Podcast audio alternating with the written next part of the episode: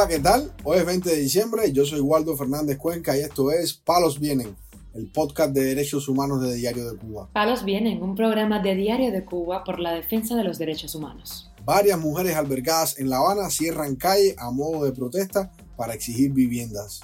Detienen en su casa a la madre de un preso político y se encuentra en paradero desconocido. El preso político Dixon Gainza Moré denuncia brotes de varicela en una prisión de Camagüey. Las autoridades carcelarias le niegan desde hace dos meses las llamadas telefónicas al preso del 11 de julio, Juan Enrique Pérez. Lo más relevante del día relacionado con los derechos humanos en Palos Vientos. Comenzamos informando que un grupo de mujeres bloqueó este lunes en la noche una calle en la barriada de Luyanón, municipio habanero de 10 de octubre, para exigir viviendas dignas, ya que viven en un albergue en malas condiciones, según publicó una usuaria en la red social X. Estas mujeres colocaron sillas en una calle de ese barrio habanero para realizar su protesta. Dos de ellas expresaron lo siguiente. Que estamos aquí sufriendo y no nos ayudan. El gobierno de octubre no hace nada. Nada hace el gobierno de octubre. Estamos aquí reclamando nuestros derechos. No estamos aquí por hambre, ni por comida, ni nada. Estamos aquí por, por casa, porque no nos atienden. Porque el, el, el intendente del gobierno de aquí de octubre nos ha pagado mil millones de mentiras.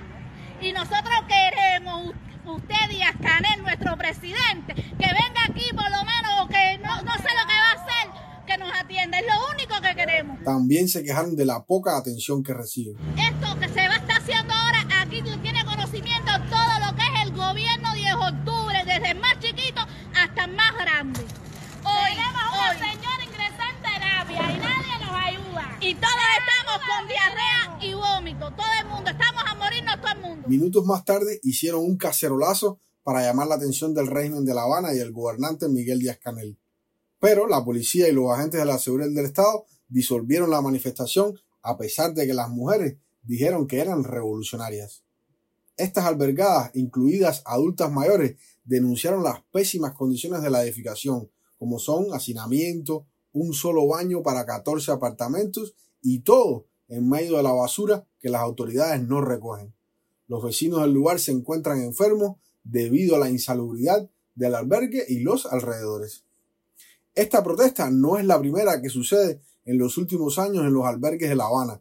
Diario de Cuba ha reportado otroras protestas en el albergue Las Guásimas en Arroyo Naranjo o en el reparto Bahía en Habana del Este, en la que las exigencias eran similares a estas, como son mejores condiciones de vida y que les otorgaran una vivienda.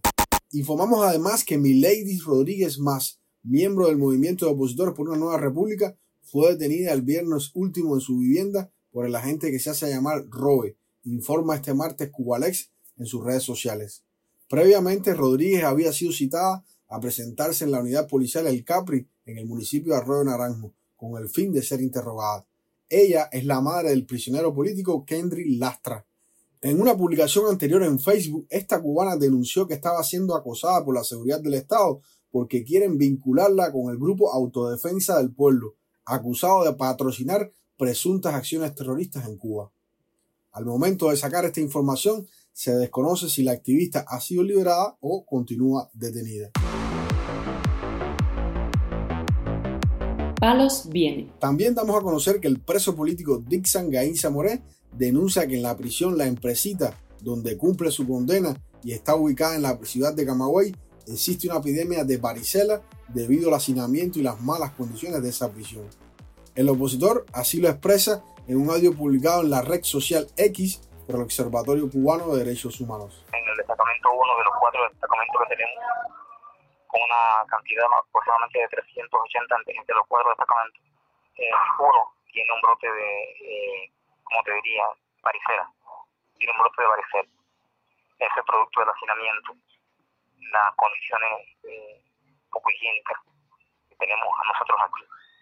Eh, mucha agua cayendo, en este momento no está lloviendo, pero cuando llueve y, y se notifica mucha agua, los techos se mojan, el piso parece un, río eh, de tanta agua que cae.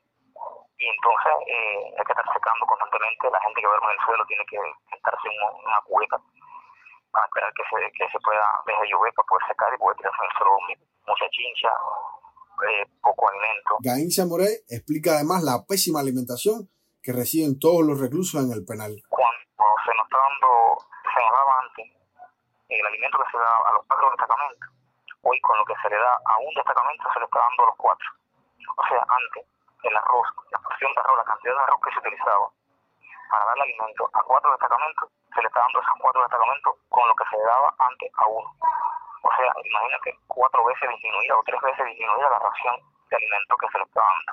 Eh, la gente eh, está con una masa muscular eh, bastante eh, delgada, o sea, muy desnutridos. De nutrición. Este preso político de 37 años es miembro de la Unión Patriótica de Cuba, UNPACU, y cumple una condena de 6 años por participar en las manifestaciones pacíficas del 11 de julio del 2021 en la ciudad de Camagüey. En la prisión ha hecho varias huelgas de hambre y siempre ha anunciado las difíciles condiciones carcelarias que ha padecido. Para finalizar, damos a conocer que las autoridades carcelarias le niegan el derecho a llamadas telefónicas al preso político Juan Enrique Pérez, quien sufre ese castigo por ya casi 60 días desde que se encuentra en la prisión de Melena 2, informa en sus redes sociales el activista exiliado Marcel Valdés. Valdés añadió que en la última visita a la prisión, Dayana Aranda, esposa de este prisionero político, le llevó unas enguatadas debido a las bajas temperaturas, pero las autoridades carcelarias no dejaron pasarlas. De esta manera, Juan Enrique Pérez se encuentra con crisis de asma debido al cambio de tiempo. Este prisionero político de 42 años de edad fue trasladado de la prisión de Quibicán a la de Melena II a mediados de octubre debido a las constantes protestas que realizaban en la prisión de Quibicán junto con otros reclusos como Aníbal Yaciel Jacinto y Roberto Pérez Fonseca. En una ocasión se cosió la boca como modo de protesta y ha recibido golpizas por parte de los carceleros. Por su participación en la protesta del 11 de julio del 2021 en el poblado de Vegas, en Nueva Paz, Mayabeque, recibió una condena de 8 años de cárcel. Palos Vienen, un programa de Diario de Cuba por la defensa de los derechos humanos. Estas han sido las noticias de hoy en Palos Vienen, el podcast de derechos humanos de Diario de Cuba. Pueden escucharnos en DS Radio, Spotify, Google Podcast, Apple Podcast, Telegram y SoundCloud. Yo soy Waldo Fernández Cuenca y mañana regresamos con más noticias.